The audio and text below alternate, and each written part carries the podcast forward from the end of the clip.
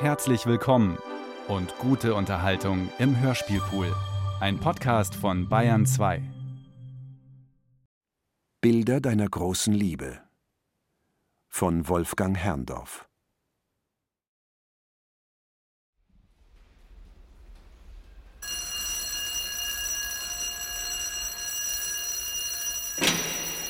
Wecken.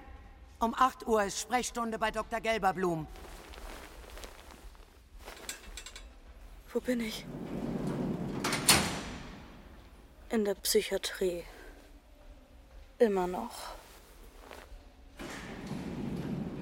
Verrückt sein heißt ja auch nur, dass man verrückt ist und nicht bescheuert.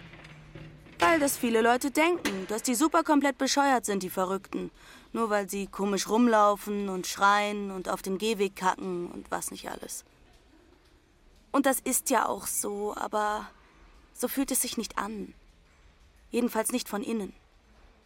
Jedenfalls nicht immer.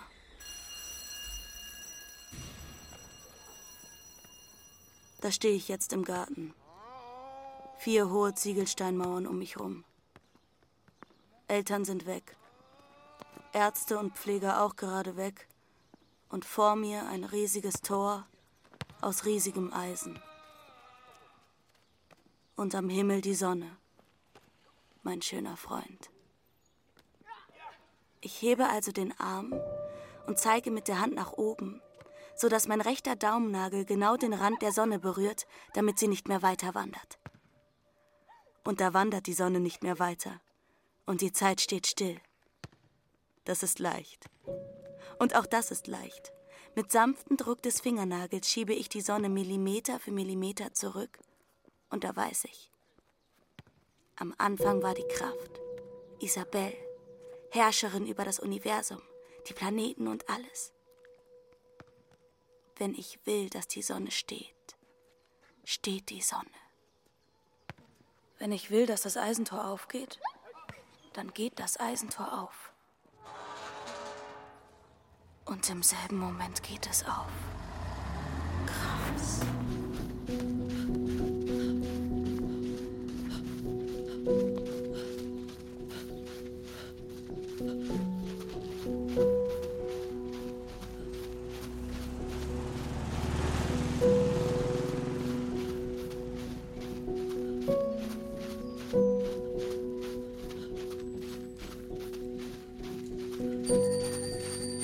Draußen ist dann auch alles gleich viel besser. Gar nicht finster, sondern alles wie immer. Und wie ich das sehe, dass alles wie immer ist, bin ich selbst gleich wieder wie immer. Nur, dass ich keine Schuhe anhab. Als mir das auffällt, ziehe ich auch die Socken aus. Ich brauche keine Socken, wenn ich keine Schuhe habe. In der Hose vorne links die zwei Tabletten, die ich unter der Zunge rausgenommen habe. Hinten links mein Tagebuch vorne rechts ist auch noch was. Das weiß ich ohne nachzugucken. Aber ich weiß nicht was. Und ich gucke auch nicht nach.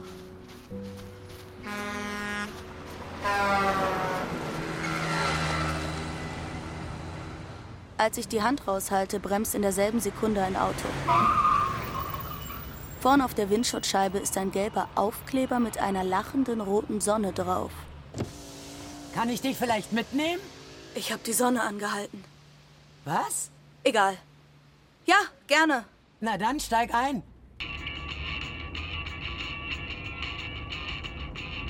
Wir sind kaum losgefahren, da hält die Fahrerin mir sofort einen Vortrag über den Unterschied von Kernfusion und Kernspaltung, über die Gefahren der Stromerzeugung, über Kohlekraftwerke und Tschernobyl, Ehen in Harrisburg, Mesmerismus. Der Mesmerismus vertritt quasi die These, dass die Ursache von Krankheiten also eine Behinderung des freien Flusses des animalischen Magnetismus ist. Ach so. Und es gibt dann da so Heiler, die genau solche Blockaden mit ihren Händen beseitigen können. Also mit ihren bloßen Händen. Ist das nicht unglaublich faszinierend? Und da schlafe ich ein. Also unglaublich faszinierend. Ich erwache von dem schweren Gewicht an meiner Hüfte und davon, dass die Frau ihre Hand zwischen meinen Beinen hat. Das müssen Sie nicht. Würden Sie bitte anhalten? Was? Würden Sie vielleicht anhalten? Was hast du denn? Na was wohl?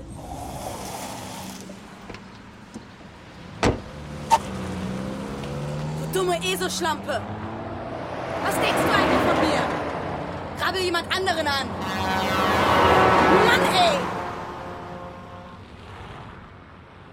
Ich nehme eine Tablette, um zu testen, was die macht. Aber die macht nichts. Und dann laufe ich bis tief in die Nacht und noch weiter. Und bis zum ersten Lichtschein und weiter. Ich schlafe bei Tag und gehe bei Nacht. Ich sehe die Sterne. Im Wald sind keine Sterne. Über den Feldern sind Sterne und Kometen. Wald, Feld, Wiesen und Wege. Ich steige über elektrische Zäune und Stacheldrahtzäune oder krieche unter ihnen hindurch. Ich gehe immer genau geradeaus. Wenn drei Meter neben mir ein Gatter ist, gehe ich da hindurch. Wenn es 30 Meter entfernt ist, steige ich über den Zaun.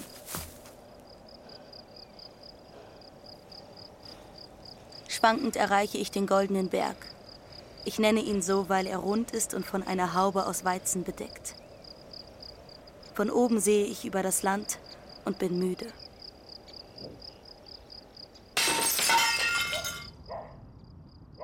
Im Dorf gibt es zwei kleine Geschäfte. Beim größeren schmeiße ich den Stein durch die Scheibe und schlage mit dem Stock die Splitter aus dem Rahmen. Trotzdem schneide ich mir beim Reinklettern die Fußsohlen auf. Ah, fuck. An der Kasse greife ich eine große Tüte mit Henkeln und packe blind alles hinein. Die Tüte reißt und ich stecke sie in eine größere Tüte. Die größere Tüte reißt auch und ich stelle sie in einen Henkelkorb aus Plastik. Ist da wer? Hallo? Ich hab doch was gehört. Hallo? Hey! Wie ein Buckliger renne ich mit dem Korb in die Felder und zurück zum goldenen Berg. Ich wälze mich im Korn, um ein Bett zu machen. Mir ist übel. Ich schütte den Korb aus, reiße eine Packung Schokoleibniz auf und trinke einen halben Liter Selter.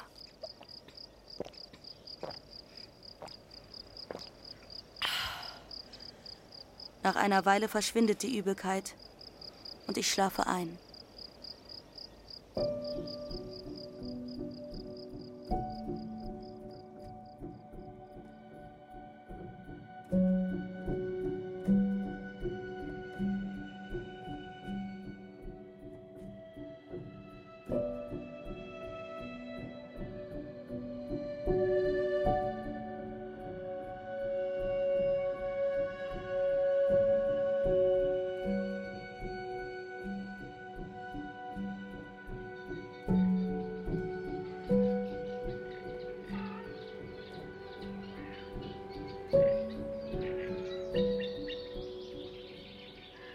Morgen weckt mich ein Traum. Die rote Sonne scheint durch ein Gitter aus Halmen. Auf meiner Schulter sitzt ein Weberknecht. Ich denke darüber nach, worüber er nachdenkt. Ob er die Sonne zwischen den Halmen so sieht wie ich? Ob er spürt, dass er auf einem Lebewesen steht, das hundertmal mächtiger ist als er? Ob seine Synapsen ihm mitteilen, dass er Angst haben sollte? Ob er überhaupt Synapsen hat? Ich weiß es nicht. Und er schwankt davon wie einer, der so eine Ahnung hat.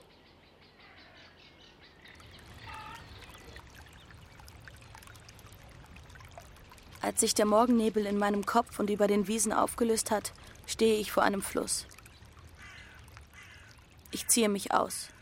Ich lege das T-Shirt auf die ausgebreitete Hose und die Unterhose auf das T-Shirt und rolle alles fest zusammen. Nach einem Schritt steht mir das Wasser bis zur Wade, nach zwei am Knie, nach drei am Oberschenkel. Ich probiere es noch an zwei anderen Stellen, vergeblich. Ich ziehe die Sachen wieder an, halte meinen rechten Arm mit dem Tagebuch senkrecht hoch und gehe Schritt für Schritt durch den Fluss. Als mir einfällt, dass in meiner rechten Hosentasche auch noch irgendwas war, wovon ich nicht mehr weiß, was es war, ist es schon zu spät. Hallo. Ein Junge trägt einen mit einer Plastikplane bedeckten Zinkeimer. Hallo. Hi, was ist denn da drin? Sag ich nicht. Was da drin ist in deinem Eimer? Hey, das ist meiner. Hey. Ich küble in einem Schwung ein paar Liter Wasser und sechs oder sieben Frösche in den Fluss. Heul nicht. Wenn du heulst, töte ich dich. Hab keine Angst. Ich töte dich doch nicht. Nicht heute. Aber eines Tages kommt der Tag, und das ist der Tag, da wirst du sterben. Du weißt es noch nicht, aber dann denk an mich und was ich dir gesagt habe heute. Die Wiese ist der Grund. Ich geh mal besser. Die Wiese und das Gras und der Fluss sind der Grund vom Eimer. Die Bäume sind der Rand. Der Himmel ist die blaue Plastikplane und da kommst du niemals raus. Niemals kommst du aus dem Eimer raus und nie wird einer kommen und dir helfen. Und du wirst sterben wie die Frösche. Wie die Frösche stirbst du. Frag deine Eltern. Du spinnst doch.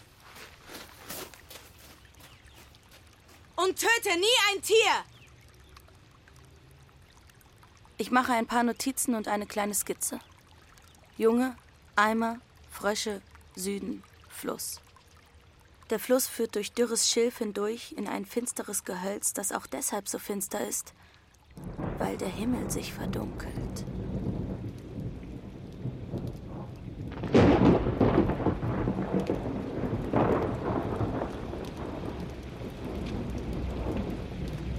Mit dem Rücken an den Stamm einer Eiche gelehnt hocke ich da. Wasser und Schlamm spritzen hoch bis an meine Knie. Im Licht der Blitze werden hinter dunkelvioletten Wolken Fetzen weißen Himmels sichtbar, später mit kobaltblau verschmiertes branstiges Orange. Eins, zwei, drei, eins, zwei.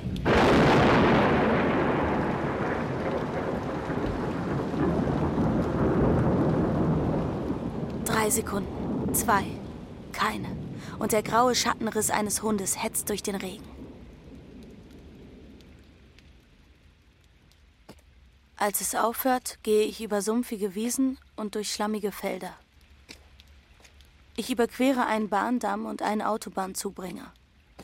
Die Wolkendecke reißt auf und am Fächer der Sonnenstrahlen sackt die Hitze zurück auf die Erde. Alles dampft. Ich bringe das T-Shirt aus. Dann stehe ich vor einem Zaun. Hinter dem Zaun liegt ein Feld. Auf dem Feld steht ein Haus zwischen sechs hohen Buchen. Ich stelle mir vor, wie mein Leben jetzt weitergehen würde, wenn es nicht mein Leben wäre, sondern ein Roman.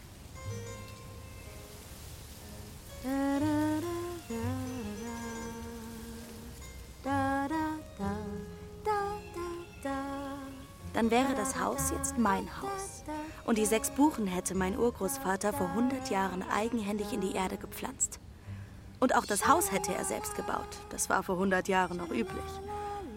Und als alles fertig war, denke ich, hat er neben meiner Urgroßmutter auf der kleinen Bank vor der Tür gesessen und dabei hat er seinen Arm um sie gelegt gehabt und gesagt, Wenn etwas so schön ist, braucht es einen Namen. Ja, sechs Buchen. Weil gut sechs Buchen nicht gut klingt und man auch gut sechs hohen Buchen eigentlich nicht sagen kann. Nennen wir es Hohenbuchen. Hohenbuchen? Und so heißt es immer noch. Und jetzt würde ich dort mit einer Schürze in der Küche stehen. Der alte gusseiserne Herd wäre nur noch Dekoration, denn ich hätte natürlich ein Ceranfeld. Und beim Zwiebelnschneiden hätte ich Tränen in den Augen. Aber nicht davon, sondern weil ich traurig bin. Mit auf den Tisch gestützten Ellenbogen würde ich aus dem Fenster schauen und seufzen und sagen: Ach, hoffentlich lebt er noch. Lieber Gott, mach bitte, dass er wiederkehrt aus dem Krieg. Der Daniel und sein treuer Freund Erich auch, aber hauptsächlich der Daniel. Und während ich so weine und klage und den Glauben an Gott verliere, würde der Romanautor die Gelegenheit nutzen, noch einmal schnell mein Leben vor den Augen des Lesers vorbeiziehen zu lassen. Und da könnte man vielleicht sehen, dass der Erich ganz zu Anfang auch einmal gute Aussichten auf mein Herz gehabt hatte, ich mich dann aber für den Daniel entschieden hätte, wegen seiner besseren Schönheit. Und dann wäre das Kapitel zu Ende. Dann würde ein neues beginnen. Da würde man mich beim Staubsaugen sehen und dabei würde ich immer noch weinen und seufzen und plötzlich aufhören, weil, weil ich Schritte vor der Tür gehört hätte. Nanu? Wer klingelt denn da?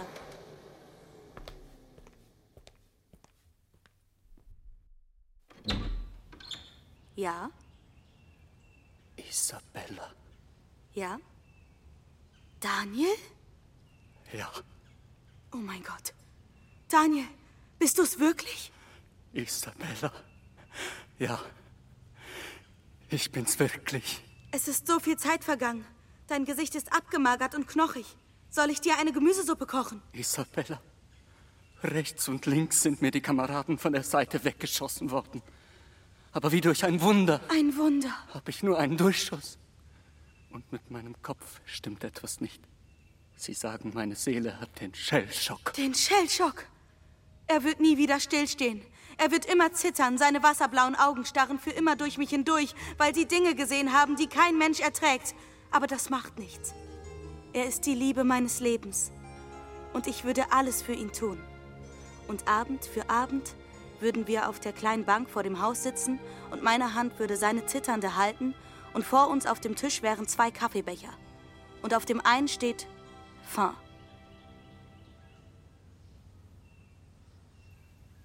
So schön ist alles, wenn es schön ist.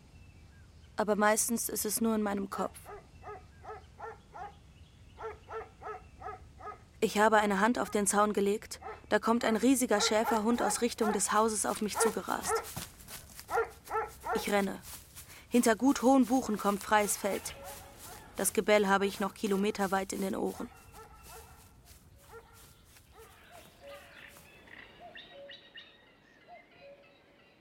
In mein Tagebuch schreibe ich, die Nacht ist schön, der Nebel ist schön, der Morgen ist schön. Aber am Morgen ist alles voller Blut. Das ist ekelig. Seit einem Jahr geht das jetzt so. Ich versuche einen Ärmel von meinem T-Shirt abzureißen, um mich abzuwischen, aber der Ärmel geht nicht ab. Ich versuche Blut und Schleim mit Gras abzuwischen, das geht auch nicht. Hinterm Wald liegt ein von einem weißen Geländer gesäumter, riesiger englischer Rasen. Ich denke, wo ein englischer Rasen ist, muss auch irgendwo eine Wasserleitung oder ein Wassersprenger sein. Ha! Richtig wundern tut mich das nicht. Es hätte mich mehr gewundert, wenn es nicht passiert wäre. Ich lasse die Hosen runter, hocke mich auf den Wassersprenger und fange an, mich zu waschen. Ich wasche die Beine von oben nach unten, dann von unten nach oben, dann die Hände, dann die Füße und unter den Achselhöhlen. Und als ich mich gerade wieder gründlich zwischen den Beinen wasche, zwölf Scheinwerfer gehen an. Alle auf mich gerichtet. Heller als der helle Tag. Wow, wen haben wir denn da? Ey, guck dir das mal, Alter! Die tut aber Ja, was, ja, was suchst du da? Die Beine sind hier. Bei dem Versuch, gleichzeitig die Hosen hochzureißen und loszulaufen, schlage ich der Länge nach hinten. Ich zerre an der Hose, aber der Stoff will nicht über die nassen Hüften. Junge Männer, Jungs, 16, 17, 20. Eine ganze Fußballmannschaft. Der Trainer in gelber Ballonseide blickt kopfschüttelnd in meine Richtung. Die deutsche Frauennationalmannschaft in außergewöhnlich schlechter Verfassung. Viel zu wenig Bewegung im Mittelfeld. Ich stütze mich halb hoch und versuche auf dem nassen Gras davon zu krabbeln. Wälze mich herum. Die Hose ist inzwischen völlig durchnässt. Ich zerre das Tagebuch aus der Gesäßtasche, werfe es dorthin, wo der Wassersprenger nicht hinkommt und krieche auf allen Vieren hinterher.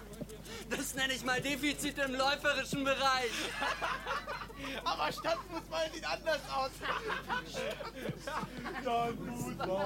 Als ich endlich wieder auf den Beinen bin, reiße ich mit letzter Kraft noch einmal die Hosen hinunter, schwenke den Hintern und gehe langsam und zitternd und aufrecht vom Platz.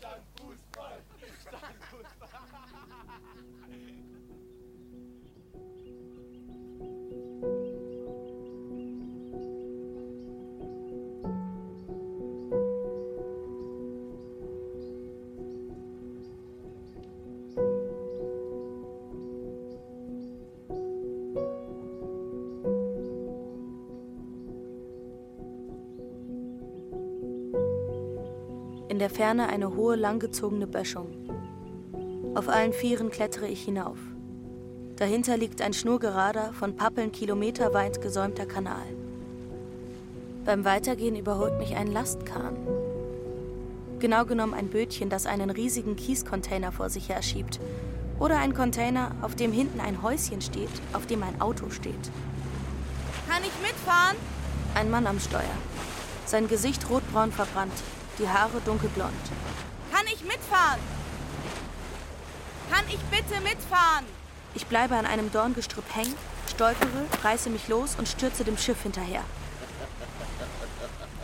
Ey Mann, was gibt's da zu lachen, Spacko? Kann ich mitfahren? Warum denn nicht? Warum nicht? Ja, warum denn nicht? Immer an Bord, junge Frau. Immer an Bord. Nur, dass ich leider mein Schiff nicht anhalten. Also, dass ich nicht. Au! Ja. Bist du denn völlig. Bist du okay? Ist nicht schlimm. Mädel, du kannst hier nicht mitfahren. Du kannst hier nicht mit. Ist das hier passiert? Nein, schon älter. In Glas getreten. Aua! Nicht anfassen. Du bist ja völlig Mischugge. Er legt meine Beine auf sein Knie und desinfiziert die Fußsohlen. Er umwickelt beide Füße. Steht mir, oder? Denk bloß nicht, dass ich dich mitnehme. An der nächsten Schleuse steigst du aus. Mann, Mann, Mann, Mann, Mann. Wie alt bist du überhaupt? 18. 18. Am Arsch. 17. Kann ich jetzt auch mal steuern? 17. Wir könnten also was machen. Jetzt mal halblang. Du bist 14, wenn's hochkommt. Und an der nächsten Schleuse gehst du von Bord. Ich störe doch niemand. Oder störe ich Sie? Wissen deine Eltern, wo du bist? Die sind tot. Hm, am Arsch.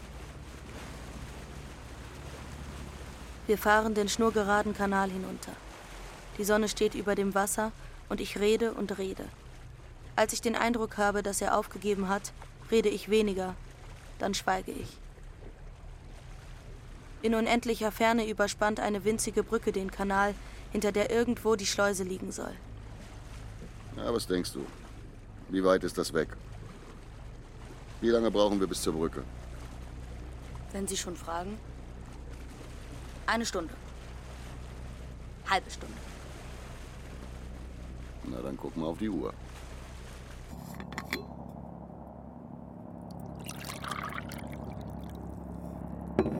Er schenkt sich aus einer Thermoskanne Tee ein und redet über den Unterschied zwischen Kaffee- und Teetrinkern. Und dann stellt er eine Frage, die ich nicht verstehe, weil ich gerade mit überscharfer Klarheit sehe, wie das Gleißen und Glänzen überall im Führerhaus unsichtbar alles mit allem verbunden hat. Den vibrierenden Tee, die verchromten Schalthebel, das Uhrarmband, das Blinken der Wellen und das vom Licht umstrahlte blonde Haar des Schiffers. Und ich weiß, auch ich bin umstrahlt. Und es wird deutlich, dass zwischen unseren Köpfen nun eine geheime, helle Verbindung entsteht. Eine aus Licht gemachte Röhre, durch die unsere Gedanken hin und her gehen, wie ohne Mühe. Und ich sage, spüren Sie das auch? Das ist nur der Motor. Das macht er manchmal. Willst du deine Schätzung korrigieren? Was? Die Brücke. Deine Schätzung. Was habe ich denn gesagt? Halbe Stunde. Jetzt noch eine halbe Stunde. Jetzt begreifst du die Verhältnisse, wa?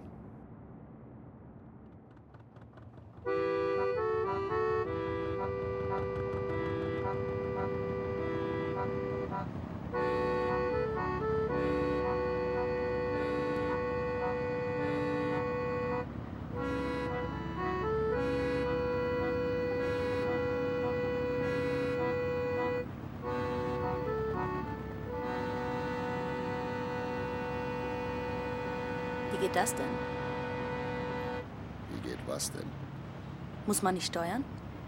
Ah, das Ding fährt von allein. Praktisch. Wenn einer entgegenkommt, muss man ein bisschen gucken. Aber mehr ist nicht. Für das Geklimper reicht's. Normal bin ich auch nicht allein. Einer schläft, einer steuert. Aber meine Frau ist heute Morgen ins Krankenhaus. Naja, fahren muss man ja trotzdem. Ich werde in vier Tagen in Rotterdam gelöscht. Da ist es doch gut, dass jetzt noch einer da ist. Wenn es so einfach ist mit dem Steuern, wo ist das Problem? Ich kann Ihr Partner sein. Ihre Partnerin. Ein bisschen machst du mir Angst. Weißt du das? Aber Sie brauchen einen, der steuert, wenn Sie schlafen. Ich hab so Tabletten. Die sind mein Partner. Und zwei oder drei Stunden nach Mitternacht sind wir da. Dann legen wir an. Ich schweige. Ich esse mein Chili. Er hat wir gesagt. Das reicht mir fürs Erste.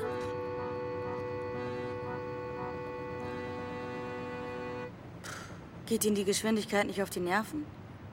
Ich glaube, mich würde das wahnsinnig machen. Da würde ich ja den Motor einmal ein bisschen aufbauen oder, oder gleich einen neuen kaufen. Das hilft nichts. Mit mehr PS? Hilft auch nichts. Weißt du, was ein Verdränger ist?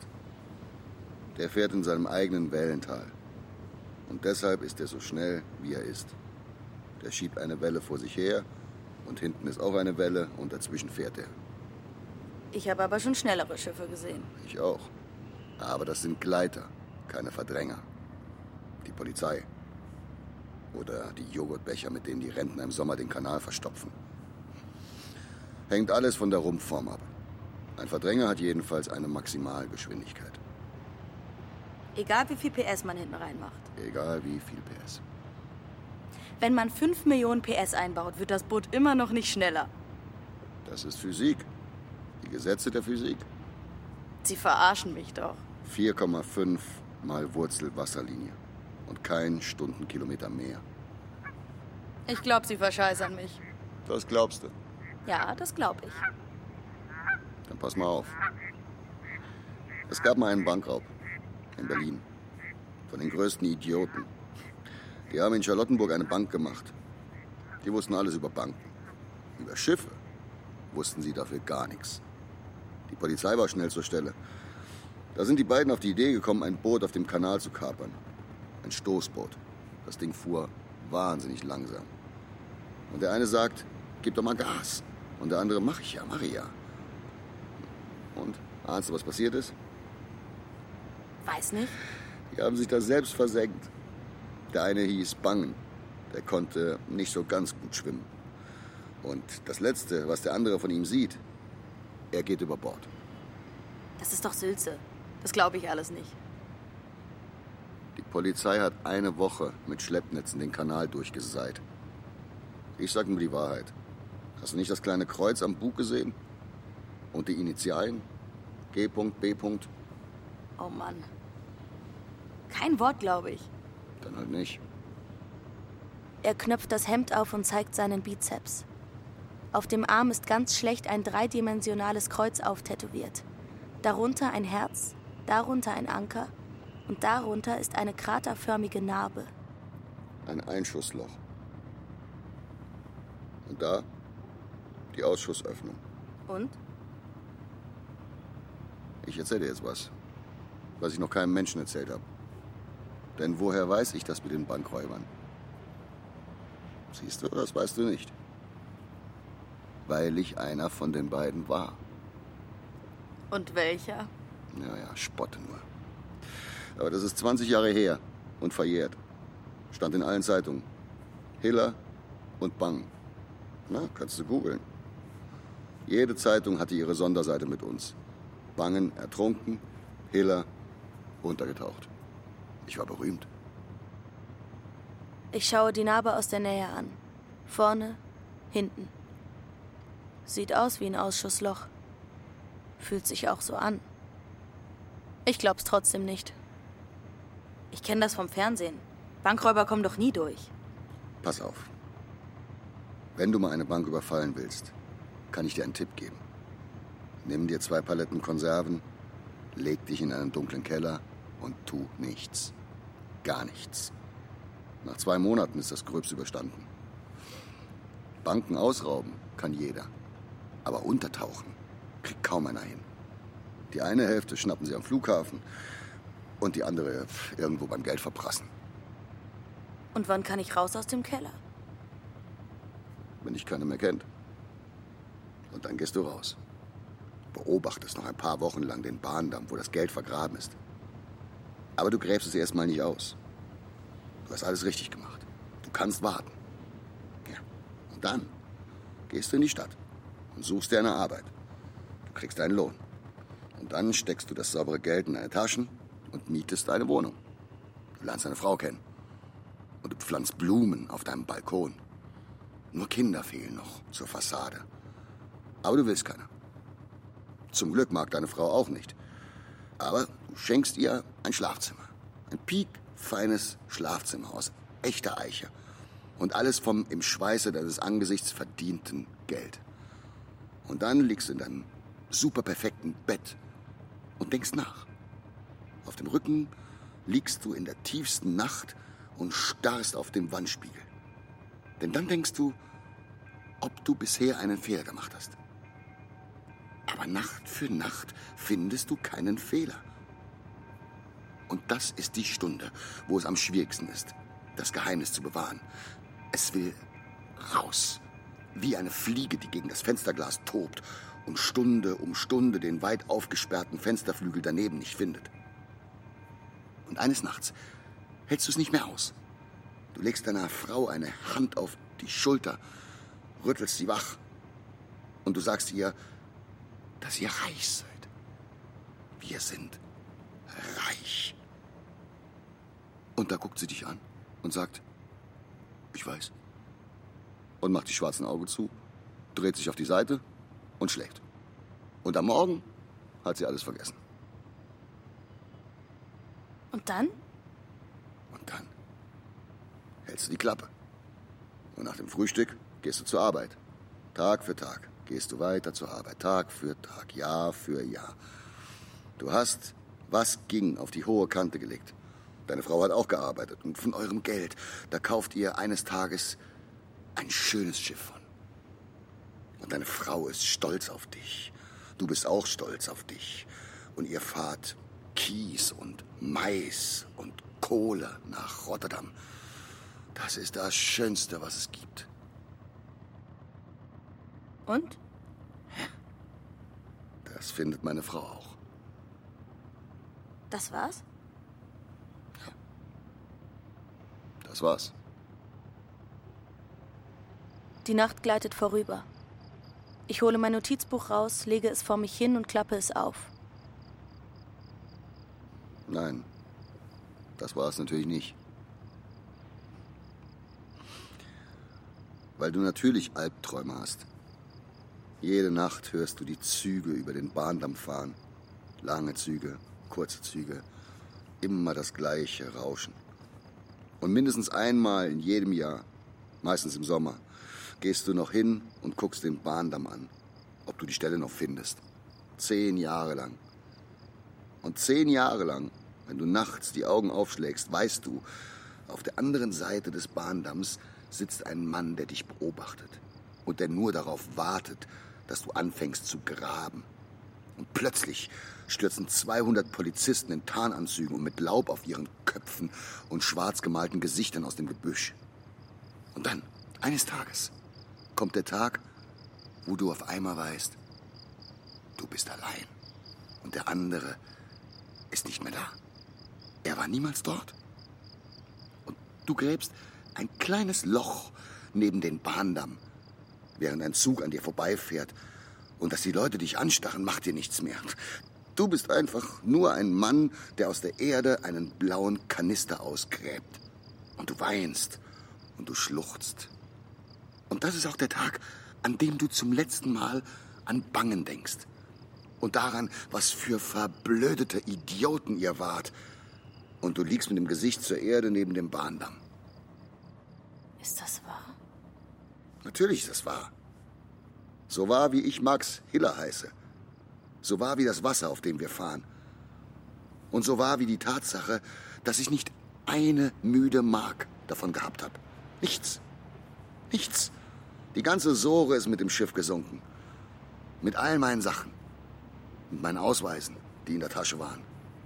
Zum Glück. Mit meinem Schlüssel. Mit meinem Freund Bangen. Und dem Schiff zusammen.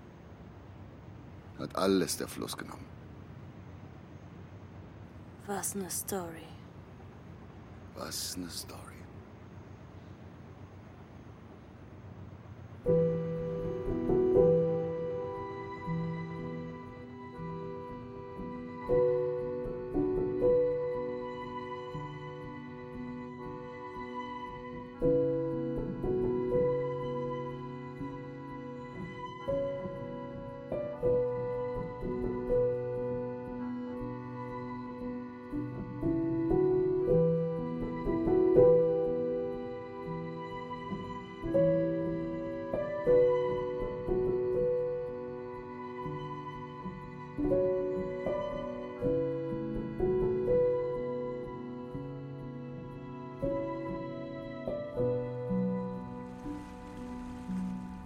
Fräulein.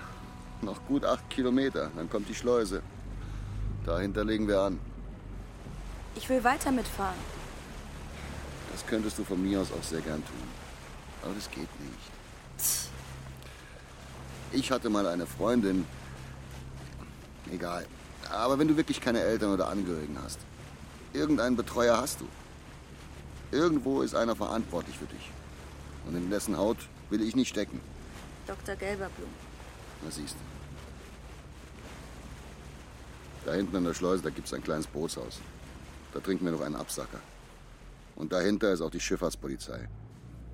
Da geben wir dich ab.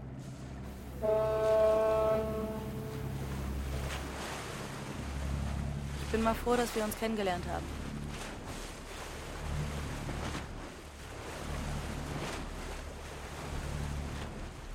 Siehst du den Poller da? Das Tau muss da rum. Schaffst du das? Hörst du? Ich lege das Tau um den Poller und laufe davon. In die warme Nacht hinein. Warte! Mädel! Wir müssen nicht doch zur Polizei. Pass auf dich auf!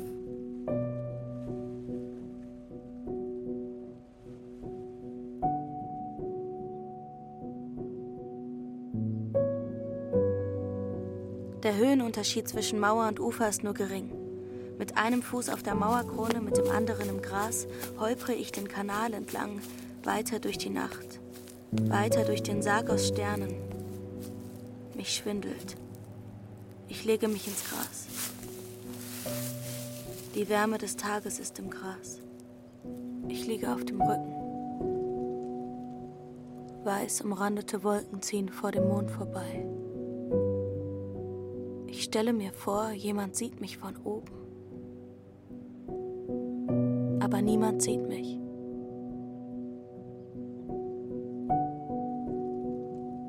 Ich denke an meine rechte Hosentasche. Was für ein großer Spaß das wäre, wenn ich nachgucken würde. Und dass ich mich groß selbst überraschen könnte, wenn ich wollte. Aber noch will ich nicht.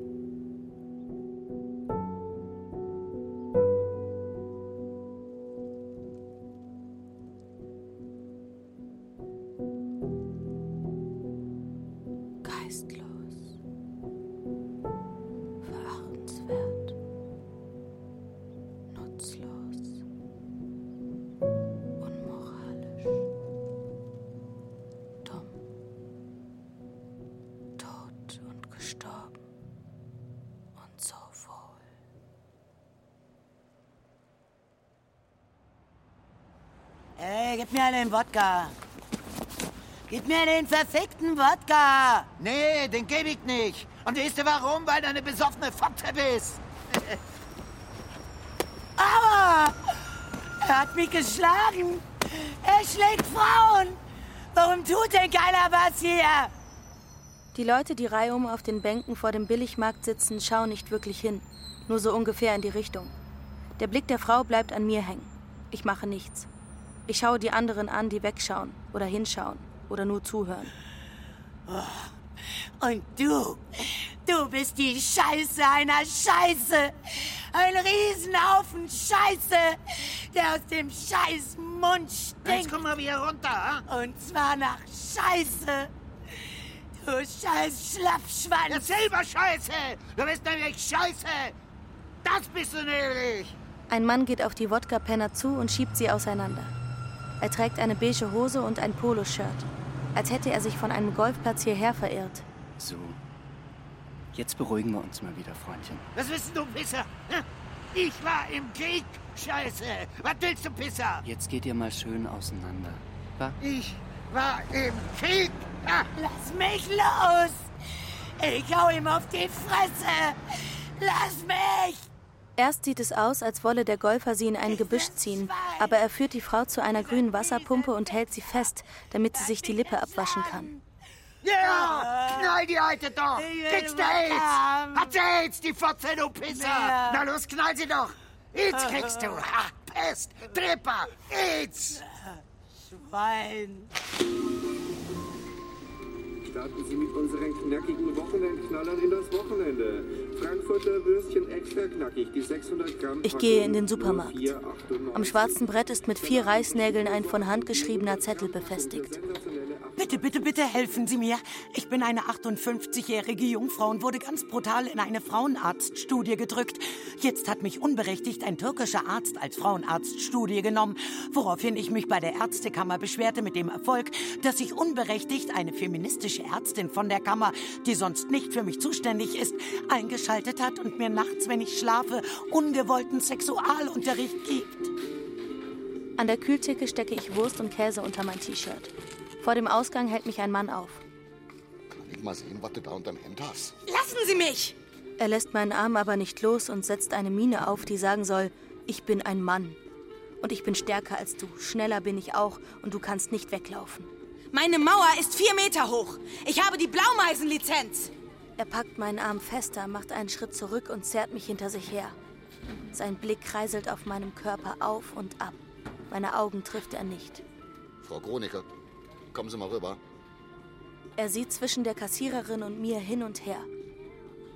Den Moment nutze ich zur Flucht. Na, Klammer! Jetzt, jetzt. Allerhand! Mal.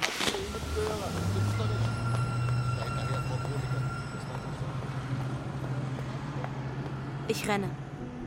Die Wurst rutscht mir aus dem Gürtel. Den Käse fange ich im Laufen auf. Ich sehe mich um. Wie das Sprintduell ausgeht, muss ich wohl nicht sagen. Ich renne fünf Kilometer auf einer kleinen Straße zwischen Häuschen und kleinen Wäldchen hindurch. Dann kommt ein Industriegebiet, dann Brachland, dann wieder Häuschen. Ein Bauernhof, Wiesen, eine drehbare Litfaßsäule, ein Fahrradständer, Deutschland. Ich bin allein mit dem Autoverkehr. Ich stelle mich hinter einen Baum, damit die Autofahrer mich nicht weinen sehen.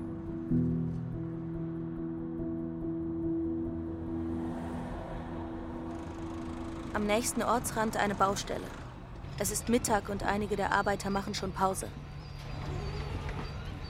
Etwas abseits auf einem Holzstapel sitzt ein Mann. Neben ihm steht eine Flasche Wasser und ein gelber Bauarbeiterhelm schaukelt hin und her. Ich habe Durst. Kann ich was?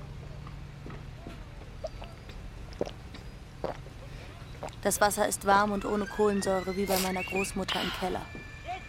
Ich bin alt. Er sieht mich jetzt erst richtig an. Bisher hat er die ganze Zeit die Männer, die unterm Kran arbeiten, schräg hinter sich beobachtet. Nun liegt sein Blick auf meinem Gesicht, als wäre ich ein Gespenst. Über seinem unrasierten Gesicht liegt eine Schicht aus Rotz, Schweiß, Dreck und Holzstaub. Um die Augen ist der Abdruck einer Schutzbrille zu sehen. Ich bin alt. Danke für das Wasser. Du hast keine Ahnung, was Alter ist. Was Altsein ist.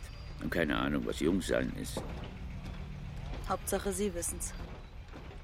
Er holt eine in Alufolie gewickelte Käsestulle aus der Tasche. Wenn du alt bist, ist alles verloren. Was du heute erlebst, ist eine künftige Erinnerung. Trotzdem danke für das Wasser. Bleib, Warum? weil ich dir Wasser gegeben habe. Und weil ich dir was erzählen will. Ich habe keinen, dem ich das erzählen kann. Und warum mir? Das sage ich dann. Er starrt mich an wie viele Männer. Aber dem Blick fehlt das Gierige. Ich hatte auch mal ein Mädchen. Und ich meine nicht Tochter. Ich meine Mädchen. Ich war ein Junge. Ich war zwölf. Ich glaube, ich war zwölf. Ganz genau erinnere ich mich nicht. Ich weiß nicht mal mehr genau, wie sie hieß. Sie hieß wahrscheinlich Annemarie oder Marianne oder sonst noch ganz anders. Ich habe schon als erwachsener Mann, guck mich an, als erwachsener Mann nächtelang über ihren Namen nachgedacht. Sie hatte keinen Nachnamen. Sie wohnte auf dem Bauernhof. Der Bauer hieß Kirst, das weiß ich noch. Aber wie sie hieß, weiß ich komischerweise nicht mehr. Und sie war nicht die Tochter vom Bauern. Das wissen Sie auch nicht mehr? Sie war immer nur zu Besuch. In den Ferien wahrscheinlich oder an Wochenenden. Und dann sahen wir uns jedes Wochenende. Wobei in meiner Erinnerung immer Wochenende war. Kann sein, dass sie nur ein einziges Mal kam, in den Sommerferien. Und die Sommerferien waren unendlich lang. Und wahrscheinlich glaubst du das alles gar nicht. Dass einer den Namen seiner ersten Liebe vergessen kann, das sehe ich. Sowas kann man doch gar nicht vergessen. Aber du bist noch jung. Und ich war noch viel jünger als du. Und du wirst dich noch wundern. Es gab Pferde auf dem Bauernhof und ich nehme an, sie interessierte sich für Pferde. Sie war ja ein Mädchen. Aber da ist auch kein Bild, wo ich sie mit einem Pferd zusammensehe. Oder uns. Selbst sie sehe ich nur noch schemenhaft. Irgendwas Dunkles, dunkle Haare oder dunkle Augen. Und das alles ist auch nicht wichtig. Nicht wichtig, wie sie hieß und wie sie aussah und ob Ferien waren oder nicht. Nicht wichtig, bis auf die Liebe. Und im Grunde war auch die Liebe nicht wichtig, sondern der Weg zu ihr. Das war das größte Glück. Ein kleiner Sandweg, den ich Tag für Tag ging, erst querfeldein, dann am Knick an den Farnen entlang, ein heller, trockener, staubiger und immer sonnenbeschienener, sich durch die Feldmark windender Weg, auf dem mir nie jemand begegnet ist, und wenn mir einmal jemand begegnet wäre und hätte mir erzählt, dass dieser Tag und dieser Weg und wie ich Tag für Tag an immer genau der gleichen Stelle mit der flachen Hand über die Farnblätter streiche, während immer und immer die Sonne scheint, dass in meiner Erinnerung nur das zurückbleiben würde und dass ich nie glücklicher sein würde als in diesem Moment, dann hätte ich ihn angeguckt, wie du mich jetzt anguckst weil du nicht weißt, was Zeit ist. Du weißt es nicht. Aber bald wirst du es wissen. Und dann liegst du einen Meter fünfzig unter der Erde. Und darum erzähle ich dir das. Weil ich vielleicht der bin, der dir sagt, dass du mit der Hand über die Fahne streichst, ohne es zu wissen. Das Glück macht nie so glücklich wie das Unglück unglücklich. Und das liegt nicht daran, dass es länger dauert, das Unglück. Es ist einfach so. Was labert der schon wieder, der Alte? Jacek, unser Philosoph. Und natürlich erzähle ich dir das auch noch aus einem anderen Grund. Weil du ihr ein bisschen ähnlich siehst, Anne. Nicht vom Aussehen her, aber vielleicht weißt du, was ich meine. Es gibt Männer, die mögen Mädchen wie dich.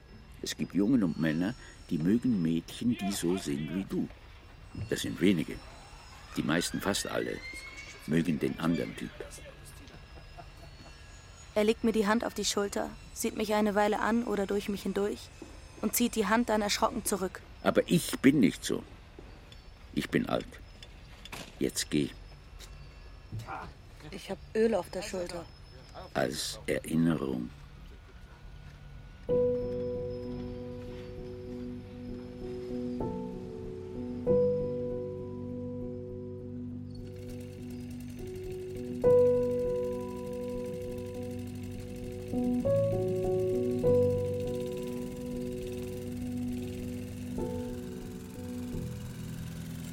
Am nächsten Morgen komme ich in ein Dorf mit schönen alten Häusern.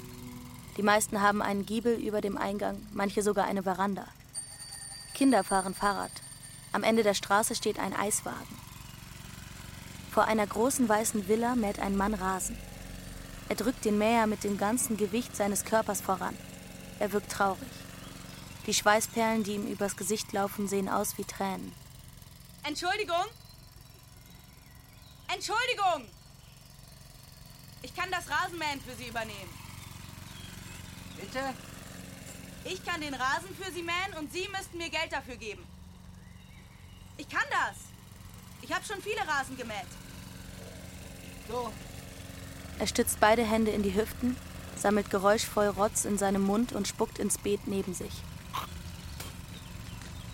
Das ist ein Makita. Damit kenne ich mich aus. Hat nicht jeder. Respekt. Na gut, dann mach mal. Der Mann geht ins Haus und ich mähe kreuz und quer den Rasen. Als ich alles gemäht habe, mähe ich alles noch einmal. Und dann mähe ich noch einmal außenrum an den Blumenbeeten entlang. Dann noch mal innen am Haus, wo Steinplatten liegen.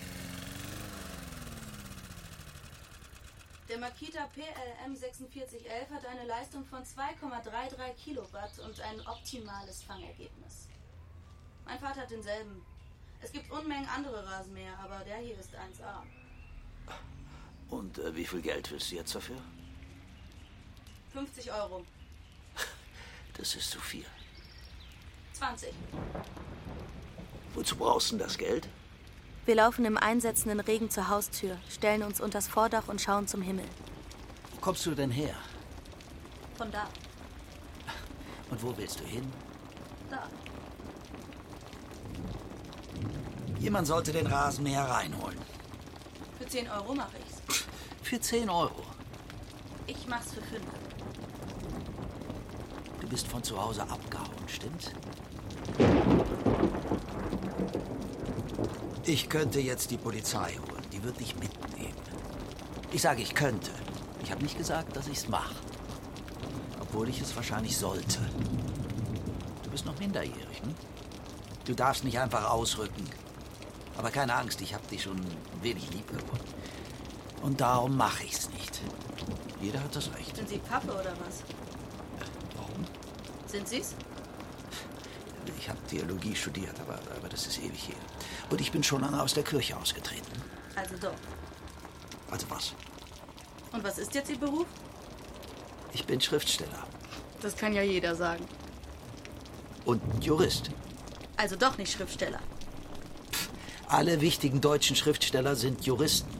Und deshalb sind Sie auch einer? Nicht mal das mit dem Juristen, glaube ich Ihnen. Was ist die Verjährungsfrist für Mord? Was soll das werden? Mein drittes Staatsexamen? Mord verjährt nicht. Und Totschlag? Nach 20 Jahren? Sie sehen nicht aus wie ein Romanschriftsteller. Vielleicht wie ein Gedichtschriftsteller. Wenn überhaupt. Ein Gedichtschriftsteller. So sehe ich für dich also aus. Sie sind nicht zufällig prominent oder sowas? Lassen wir das. Ach kommen Sie. Sie sind also berühmt. Jedenfalls nicht so sehr, dass du mich kennst. Aber viele andere Leute kennen Sie. Ist das nicht toll? Es ist vielleicht nicht das, worauf es ankommt. Der liebe Herrgott will, dass wir das Thema wechseln. Ich sehe die Anstrengung, die es ihn kostet, nicht zu lächeln. Er ist geschmeichelt. Wenn er denkt, ich merke es nicht, schaut er auf meine Brust. Deshalb dreht er auch dauernd den Kopf. Worauf kommt es dann an? Auf literarische Qualität vielleicht, junge Dame. Und die haben Sie. Die Qualität. Sind Sie ein Schriftsteller von guter Qualität? Waren Sie zufällig schon mal im Fernsehen? Richtig bekannt ist man doch nur, wenn man mal im Fernsehen war. Ich kenne keinen Schriftsteller außer aus dem Fernsehen. Im Fernsehen war ich auch schon. Aber Sie sehen nicht gut aus. Was hat das damit zu tun? Na ja, Fernsehen und Aussehen. Ich finde, im Fernsehen sein gut, aber man muss auch gut aussehen. Wenn man hässlich ist, macht man sich nur lächerlich. Danke. Also, vielleicht sind Sie auch nicht super hässlich, aber auch nicht direkt gut aussehend. Danke. Er guckt lange kopfschüttelnd in der Gegend herum, als erwarte er noch irgendwas von mir. Aber ich weiß nicht, was ich weiter sagen soll. Denn ich habe ja recht. Eher war ich noch höflich. Er ist hässlich wie die Nacht. Kennst du überhaupt Schriftsteller? Keiner aus der Gegenwart. Nur Klassiker. Ich lese nur Klassiker. Ah, die junge Dame hat Geschmack und ist gebildet. Und wen kennen wir da so? Alle. Alle. Und wer ist da der Beste? Der Superpromi, der sexyste Superstar des 17., 18. und 19. Jahrhunderts? Karl, Philipp, Moritz. Kommt da noch ein Nachname? Das ist der Nachname. Moritz. Na schön. Werde ich mir merken. Und wenn der mal im Fernsehen kommt, gucke ich mir das an, wie dein Schönling darüber kommt. Ich merke, wie mir langsam die Luft ausgeht. Fast kommen mir die Tränen. Das will ich nicht. Auf keinen Fall will ich ihn sehen lassen, dass ich Gefühle habe. Karl Philipp Moritz war nicht schön. Es gibt nur ein Bild von ihm. Das ist auf dem Buch vorne. Aber da ist es doch ganz egal, wie der aussieht. Und warum? Weil er schreiben konnte. Das ist doch ganz egal, wie einer aussieht. Mein Gott, wie blöd sind Sie denn eigentlich? Dir geht's nicht gut, oder? Willst du darüber sprechen? Vielleicht hätten Sie doch bei der Theologie bleiben sollen. Dir geht's nicht gut. Du fühlst dich ungeliebt. Die meisten jungen Mädchen finden sich nicht attraktiv. Die meisten jungen Mädchen interessieren mich ein Arsch. Du kannst jetzt nicht da raus, nicht so. Zieh wenigstens was Trockenes an. Ich will nicht, aber er dirigiert mich die Treppe hinauf. Oben riecht es komisch. Wir kommen an einem Zimmer vorbei, dessen Tür offen steht. Im Vorbeigehen erkenne ich ein Bett und etwas auf dem Bett drauf. Der Mann zieht rasch die Tür zu. Er öffnet eine andere Tür. Er schiebt mich in einen bunt tapezierten und mit Spielzeug und Puppen und Stofftieren vollgestopften Raum. Ein Schreibtisch, ein Schulranzen, ein kleines Bett. Ein Bett für ein kleines Kind. Über dem Bett hängt ein Regencape. Wo ist denn Ihre Tochter? Äh, hier kannst du dir was raussuchen. Da in dem Schrank sind Sachen, äh, auch größere.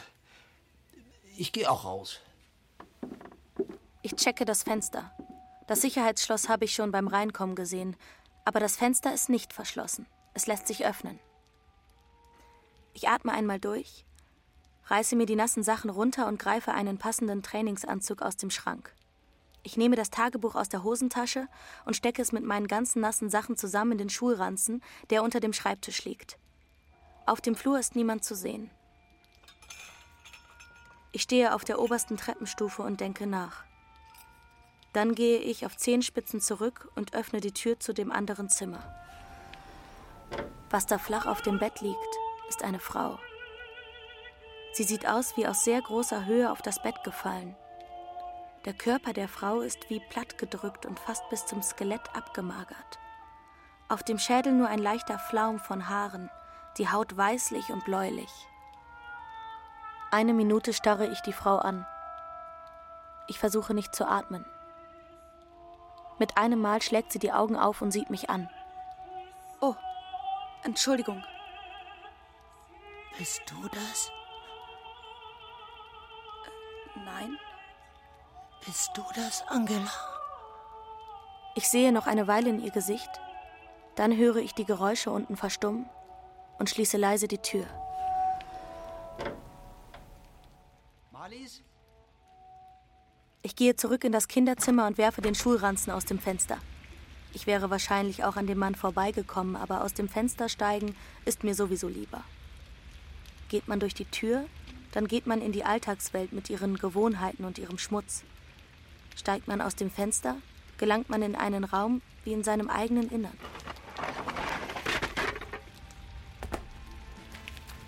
Mit dem Ranzen über der Schulter renne ich die Straße runter wie ein kleines Kind auf dem Weg zur Schule. Aus der offenen Terrassentür einer Villa kommt laut Musik. Eine Melodie, die ich kenne und die mir gefällt. Der Regen nimmt noch zu. Er treibt mich klatschend auf den perspektivischen Fluchtpunkt der Straße zu.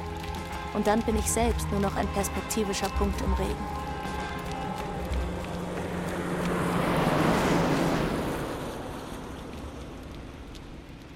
Da die neuen Sachen nun genauso nass sind wie die alten, ziehe ich die alten wieder an. In der Schultasche sind nur Sachen von vor sieben Jahren. Deutschaufsatz, Theateraufführung vom Juli 2004, Aschenputtel. Angela Luisa Greif, Klasse 2b. Ich schiebe alles zurück in die Tasche und rechne nach. Angela dürfte jetzt vermutlich etwa so alt sein wie ich, ein bisschen älter. Aber ich sehe auch älter aus, als ich bin. Dann stelle ich den Ranzen in einem leeren Bushaltestellenhäuschen ab und gehe weiter.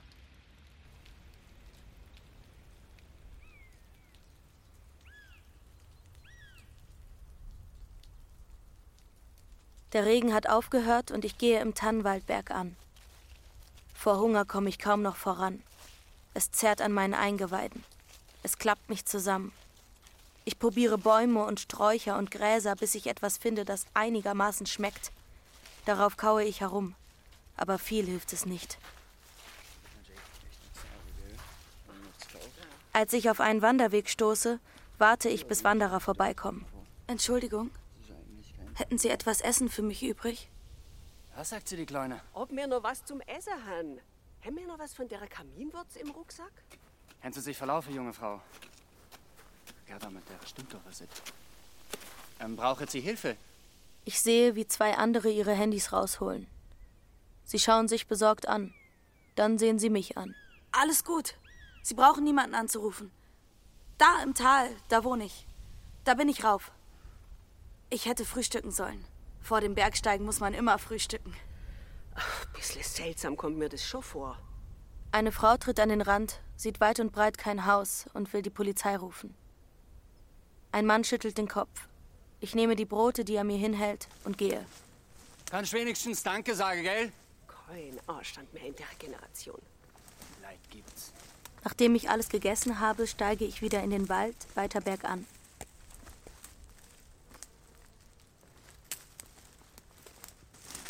Auf einmal stolpere ich über etwas hinter einem Gebüsch. Ein Kadaver. Ich nehme den Ellenbogen vors Gesicht. Da liegt ein Rehbock in einer Pfütze aus schwarzem Blut ohne Augen. Quer über dem Reh liegt ein Mann in grüner Kleidung. Abseits ein graugrüner Hut, dahinter die Flinte. Ich versuche, den Mann mit dem Fuß umzudrehen. Der Oberkörper des Mannes ist schwarz von Blut. Es ist nicht sein eigenes. Im Reh ist ein Einschussloch, im Mann nicht. Vielleicht hat ihn der Schlag getroffen. Ich hocke mich vor das Reh und schaue ihm lange in das tote Gesicht. Ich meine, einen Ausdruck von Erstaunen feststellen zu können. Im Gesicht des Mannes sehe ich nichts. Durch sein Bart kriechen Maden. Im Gürtel des Mannes eine Heckler und Koch, Halbautomatik. Mein Großvater hatte einen ganzen Aktenschrank voll mit Waffenkatalogen und verachtete Menschen, die den Unterschied zwischen Feldmaß und Zugmaß nicht kannten. Ich ziele auf eine Buche, die fünf Meter entfernt steht, und drücke ab. Ich stecke die Waffe in den Hosenbund und lasse das T-Shirt drüber hängen.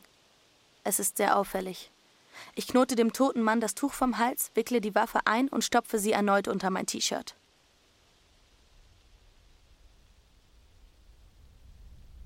Am Abend lege ich mich zwischen die Tannen. Da ist es völlig finster. Das gefällt mir nicht, und ich steige noch höher bis zu einer Lichtung, auf der Gras wächst. Ein letzter bläulicher Schimmer liegt darauf. Dort sinke ich hin und wälze mich hin und her, bis nichts mehr juckt und schaue dann hoch. Es sieht aus wie ein großes schwarzes Sieb mit unendlich winzigen Löchern, durch die Licht ferner Welten scheint. Dann wieder kommt es mir vor, als wäre mein Schädel ein Sieb, in dessen Mitte eine Kerze brennt, die Lichtpunkte über die Hemisphäre streut. Als Kind war ich einmal mit meinem Vater im Planetarium.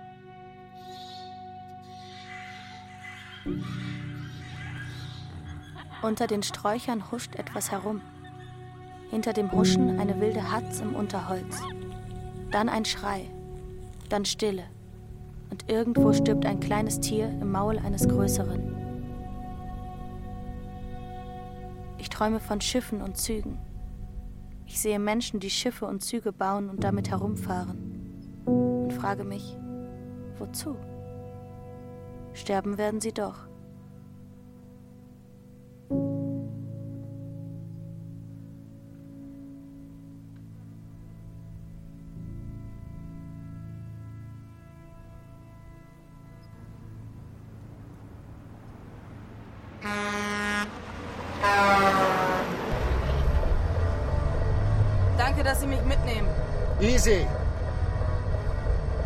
Willst, kannst du auch gern mal steuern.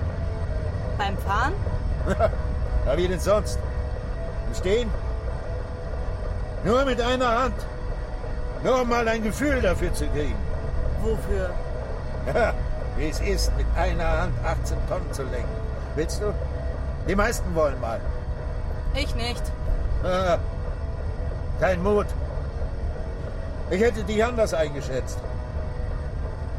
Und wenn ich sage, es ist völlig ungefährlich, Das erwähnten Sie schon. Das ist keine Antwort. Auf welche Frage? Ob du Mut hast oder nicht. Das war nicht die Frage. Ja, also eins kann ich dir immerhin sagen. Die Gelegenheit kommt so schnell jedenfalls nicht wieder. Mir egal. Na. Für jemanden, dem das egal ist, sind deine Füße aber ganz schön unruhig. Ich habe eine Menge Menschenkenntnis. Als Fahrer braucht man die auch. Menschenkenntnis. Da ist so viel Zeug auf der Straße unterwegs. Wenn du da nicht aufpasst, liegst du mit durchgeschnittener Kehle im Straßengraben. Keine Story. Wenn du eine Sekunde nicht aufpasst. Was ich mit Trampern schon erlebt habe, das glaubt einem keiner. Ich bin ja von Natur aus ein gutmütiger Mensch. Auch vom Gemüt her. Ich bin der friedlichste Mensch auf Gottes weiter Flur. Also wie ich in der, wie ich in der Firma heiße? Teddybär. Da kennt keiner meinen Namen. Ich bin nicht der Jochen oder der Hackel oder so. Ich bin bloß der Teddybär. Wie in dem Lied. Nehmen Sie denn oft Tramper mit? Ich habe grundsätzlich nichts dagegen. Ich hatte mal einen mit einer Tätowierung übers ganze Gesicht. Nur verfilzte geht nicht. Da kann ich wieder stundenlang sauber machen. Aber sonst, Teddybär nimmt alles mit. Einfach, weil sie mir leid tun. Auch Frauen. Auch wenn man sich schon fragt, was sind das für Leute, die 30 sind und kein Auto haben? Arbeiten die nicht? Wenn einer 25 ist und kein Auto hat, was ist dem sein Problem? Ich meine, wenn du 20 bist und nicht arbeitest, das ist zwar Schwachsinn, aber meinetwegen, wir leben in einem freien Land, das sagen zwar viele, aber ich meine es auch so. Erstmal die Hörner abstoßen. Das habe ich früher auch.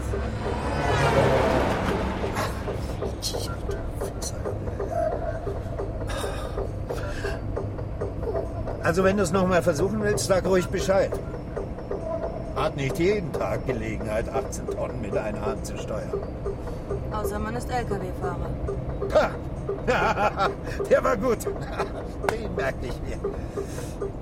Aber ich sag's nur noch einmal, du verpasst wirklich was. Ich werde es überleben. Na, also doch Angst. Wie die meisten. Ich dachte, die meisten wollen. Ja, das stimmt auch. Erst wollen sie nicht, aber dann wollen sie natürlich. Du musst auch nicht mit einer Hand, wenn dir das zu gefährlich ist. Du kletterst einfach hier zu mir rauf. Da ist Platz genug. Da gehst du beide Hände ran und kannst lenken. Und die Pedale und alles andere, das mache ich. Er beobachtet mich. Ich denke nach. Oder ich tue, als ob ich nachdenke. Steige aus. Teddybär muss pinkeln. Der Fahrer fischt sein Portemonnaie von der Ablage, zieht den Schlüssel ab und klettert raus. Er klettert über die Leitplanke, sucht sich umständlich einen Platz in den Büschen, trampelt die Brennnesseln platt und öffnet seinen Gürtel. Ich steige auch aus. Ich lehne mich mit dem Rücken an den Laster und verschränke die Arme. Da höre ich neben mir erst ein leises Schnaufen, dann unmenschliches Grunzen. Mit erhobenen Fäusten fahre ich herum und sehe direkt in zwei blaue Augen mit blonden Wimpern. Die Augen eines Schweins. Nur ein paar Zentimeter und ein Drahtgitter liegen zwischen unseren Gesichtern. Über dem Schwein noch ein Schwein, daneben auch. Der ganze Laster ist von oben bis unten mit Käfigen bepackt. Die Tiere sehen erbärmlich aus. Ich schaue unter dem Laster nach einem Wasserbehälter. Da ist ein großer runder Tank, aber der Deckel ist verschlossen. Ich schaue zu dem pinkelnden Mann. Er pinkelt allerdings gar nicht. Die Schweine brauchen Wasser. Da. Bleib so stehen. Was? Warum? Du siehst so geil aus. Du siehst einfach nur geil aus. Oh mein Gott, wie siehst du geil aus. Einfach nur geil, geil, geil, geil, geil, geil. Soll ich auch was machen? Ja, halt die Klappe.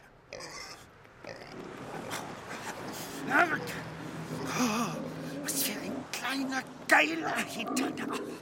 Er legt den Kopf schräg in den Nacken, ohne den Blick von mir abzuwenden. Ich hole den Kaffeewasserkanister aus der Fahrerkabine. Erst weiß ich nicht, wie ich das Wasser durch die Gitter in die Käfige flößen soll. Dann entdecke ich, dass man die Luken an der Seite aufhaken kann. Ich hole den Kaffeebecher des Fahrers, fülle Wasser ein und gebe dem ersten Schwein Wasser. Es trinkt gierig und sieht mich dankbar an. Der Reihe nach tränke ich alle Tiere und höre Beschreibungen meines Aussehens. Oh mein Gott! Es dreht sich zunehmend um meinen Hintern. Oh, ist das geil! Mach weiter! Ah, das sieht so geil aus. Geiler Hintern. Oh, oh Gott! Im letzten Käfig liegt ein sehr großes Schwein, fast wie tot. Es entdeckt das Wasser und stürzt sich dann so ungestüm darauf, dass es mir zuerst den Becher entgegenstößt und anschließend gleich halb aus dem Käfig raushängt. Ich versuche es mit beiden Armen zurückzudrücken, aber es gerät in Panik und fällt auf mich herunter. Ich habe das Schwein am Hals gepackt und versuche es irgendwie zurückzuschieben. Oh ja. Oh. Ist Sein Kopf fällt in den Nacken. Als er mich wieder ansieht, hängt ein Spuckefaden zwischen seinen offenen Lippen.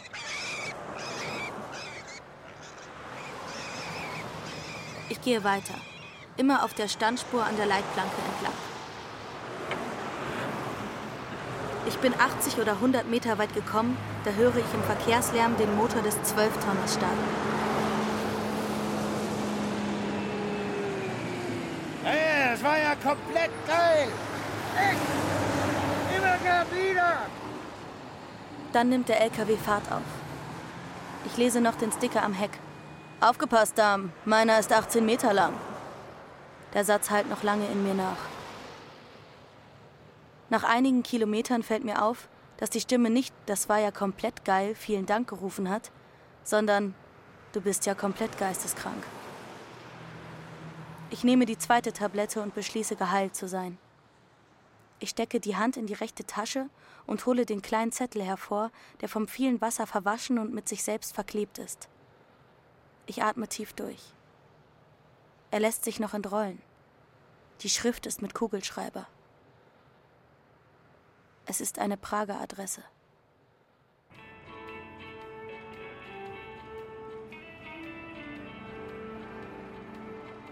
Aus der Dämmerung wird Nacht und in der Nacht steht eine Tankstelle an der großen Straße wie ein frisch gelandetes Raumschiff.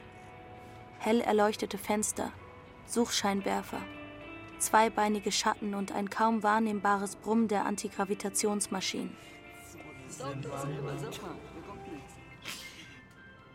Auf dem Parkplatz versuchen zwei Jungs, ein Blonder und ein Russe, mit einem Schlauch Benzin aus einem geparkten Golf zu zapfen. Aber sie sind zu blöd dazu. Was guckst du so blöd? Kann ich mal?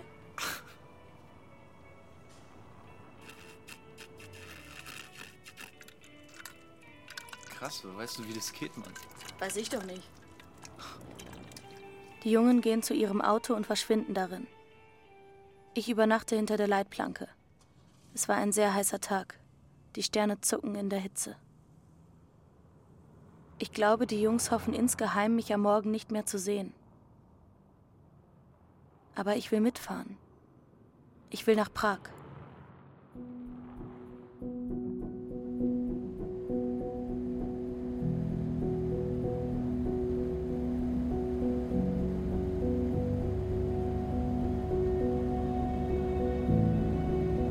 Bei Tageslicht ist der Blonde ganz hübsch. Er redet aber kaum. Das Reden erledigt der Russe. Schlitzaugen, dicke Lippen. Er sieht aus wie ich, wenn ich ein Junge wäre und beschimpft mich die ganze Zeit. Deine Haare. Wohnen eigentlich Tiere drin? Das glaubst auch nur du. Schlecht gefickte Brotspinne. Schwanzlutscher, ey. Dir kommt es doch beim Schwänzelutschen. Fluchen kannst du. Haben deine Eltern dich an der Tankstelle ausgesetzt? Bin aus einem Heim ausgebrochen. Waisenhaus? Klapse. Sie antworten eine Minute nichts und ich sage, dass die Klapse nicht so schlimm ist. Aber Klapse ist gar nicht so schlimm. Ja, klar. Und ich erzähle ihnen, wie ich weggelaufen bin, als ich sechs war. Wie die Heimleitung mich immer wieder eingefangen hat und wie ich jede Nacht wieder ausgebrochen bin. Ich bin nicht zur Schule gegangen. Lesen und Schreiben habe ich mir selbst beigebracht. Ich musste nur in ein Buch schauen, schon konnte ich es. Und alles andere hat mir ein Mann gezeigt, den ich in der Stadt traf. Aber in der Stadt will ich nicht leben. Wenn ich in die Stadt ging, war ich allein unter Menschen. Manche sprachen mich an, viele sprachen zu sich selbst. Das meiste verstand ich nicht. Tiere mag ich lieber. Manchmal bin ich ein Marder und ich bewohne den goldenen Berg. Der Blonde schweigt die ganze Zeit. Aber an einer Veränderung in seinem Gesicht kann ich sehen, dass er sich in mich verliebt hat. Er weiß es nur noch nicht.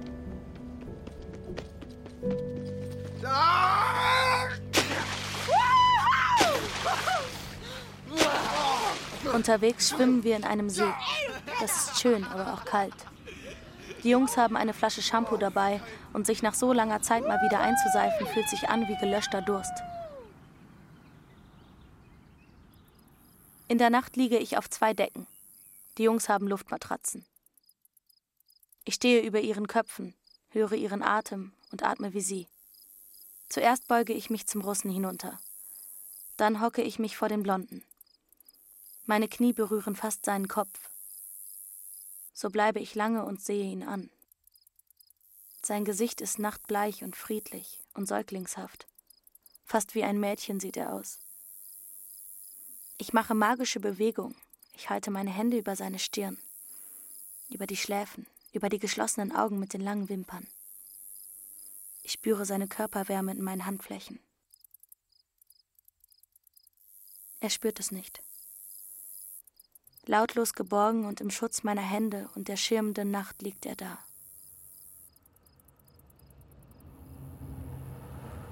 Sie fahren, ich schlafe. Sie schlafen, sie fahren. Wir schlafen. Bis wir auf einmal da sind. Könnt ihr mich hier absetzen? Hier. Willst du hin? Zur Grenze. Die ist hier nicht mehr weit. Wollen wir uns wieder treffen? So in circa 50 Jahren oder so? Immer bist du verliebt oder so? Ich find's gut, aber ich glaube nicht dran. Entweder man sieht sich vorher oder nie. Also wahrscheinlich nie. Einverstanden.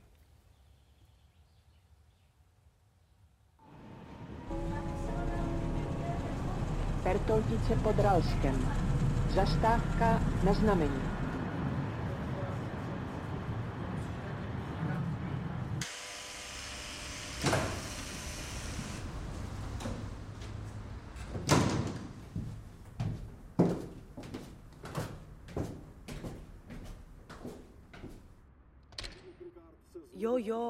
Meine Halbschwester öffnet mit dem Handy am Ohr. Sie sieht aus wie ich. Was willst du? Počkej. Hau ab. Willst du mich schon wieder umbringen? Ich will mit dir reden. Nur reden. Nimm deinen Stiefel aus der Tür und geh zurück. Ich bin überhaupt nicht deine Schwester. Ich sehe dich überhaupt nicht ähnlich. Wer bist du denn dann? Wir sind nur zusammen zur Schule gefahren. In Berlin. Ich wollte immer so sein wie du. Hörst du?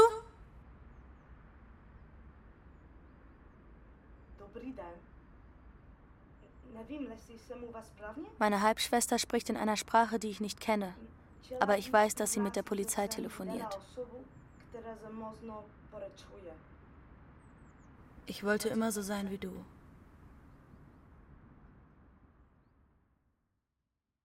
Ich gehe.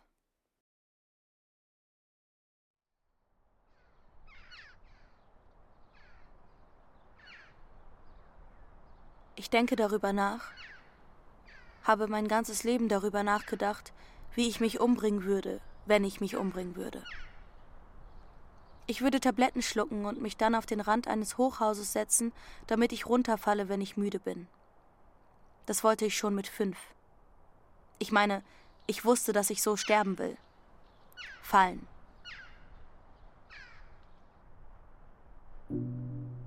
Von der Balustrade bis zur Kante sind es zwei Meter. Ich gehe mit ganz kleinen Schritten vor, schiebe die Stiefelspitzen bis vor an die Abrisskante und einen Zentimeter darüber. Mich schwindelt nicht. Und da stehe ich dann. Ich sehe durch die glasklare Luft in das Tal hinab, das so transparent scheint wie die Luft darüber, als habe man Durchsicht auf etwas darunter, und darunter ist nichts. Und wie ich hinunterschaue, habe ich das Gefühl, dass ich das alles kenne. dass ich das alles schon einmal gesehen habe. Die Spielzeugbäume und Autos. Ich weiß nicht mehr wo, aber, aber ich weiß, dass ich das alles schon einmal erlebt habe. Dass ich genau hier schon einmal genau so gestanden und den gleichen Gedanken gehabt habe. Nämlich den Gedanken, diesen Gedanken schon einmal gehabt zu haben. Und dass ich genau diesen Gedanken jetzt wieder habe. Und in diesem Moment ist plötzlich klar, dass das keine Erinnerung an diesen Gedanken ist und auch keine Erinnerung an eine frühere Erinnerung und auch kein Déjà-vu, sondern dass das einfach das ist, was geschieht. Dass das mein Leben ist.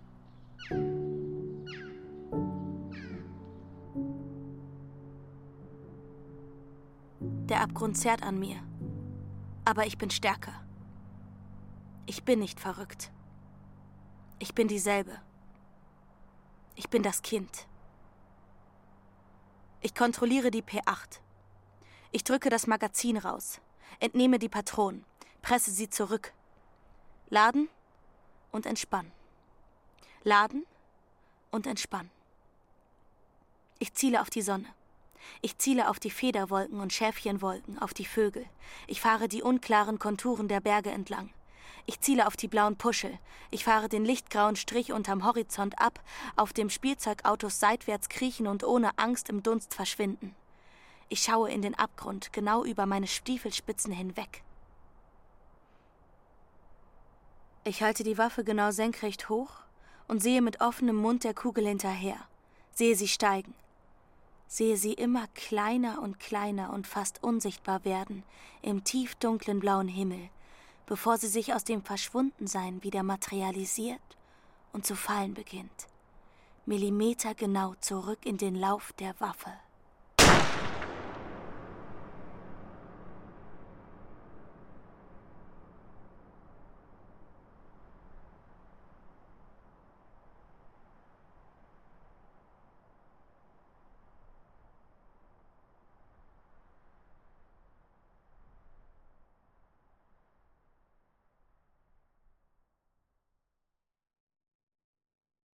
Bilder deiner großen Liebe von Wolfgang Herrndorf. Mit Enea Boschen, Butz Buse, Michele Kutschufo, Martin Pfeifel, Ben Fischer, Walter Hess, Michael Kranz, Lavinia Nowak, Karin Schumacher, Sandra Schwittau und Anton Winstel. Komposition Luke Howard. Ton und Technik Winfried Messmer, Susanne Herzig. Regieassistenz Stefanie Ramp. Bearbeitung und Regie Sebastian Stern. Produktion Bayerischer Rundfunk 2019. Wenn Ihnen das gefallen hat, vielleicht interessiert Sie auch dieser Podcast. Also was ist das für ein Fisch? Ein hässlicher kleiner Scheißer mit fiesem Gebiss. Kein großer Verlust, wie sich's anhört. Emissionshandel war einmal. Jetzt sind Auslöschungszertifikate der Börsenhype schlechthin. Für alle, die leider mal wieder eine Tierart ausrotten müssen. Sir, ich glaube, Sie sollten aufwachen. Hacker zerstören auf einen Schlag die Gendaten zehntausender Arten. Das wäre Mark Halliard eigentlich egal. Nur hat er auf ein Tier viel Geld gesetzt. Den gemeinen Lumpfisch. Und ausgerechnet den haben seine Tiefseemaschinen gerade ausradiert. Erstaunlich, nicht wahr? Nicht mal Heuschrecken können das. Greenwashing und Weltrettungsbusiness, Massenartensterben und künstliche Intelligenz. Alles in nur einem irrwitzigen Buch. Ich könnte es dir erklären, aber dazu müsste ich deine Intelligenz erheblich steigern. Möchtest du das? Der gemeine Lumpfisch von Ned Bowman. Sci-Fi-Satire um miese Deals und tote Tiere. Gelesen von Stefan Kaminski. Ein Podcast von Bayern 2. Jetzt in der ARD Audiothek.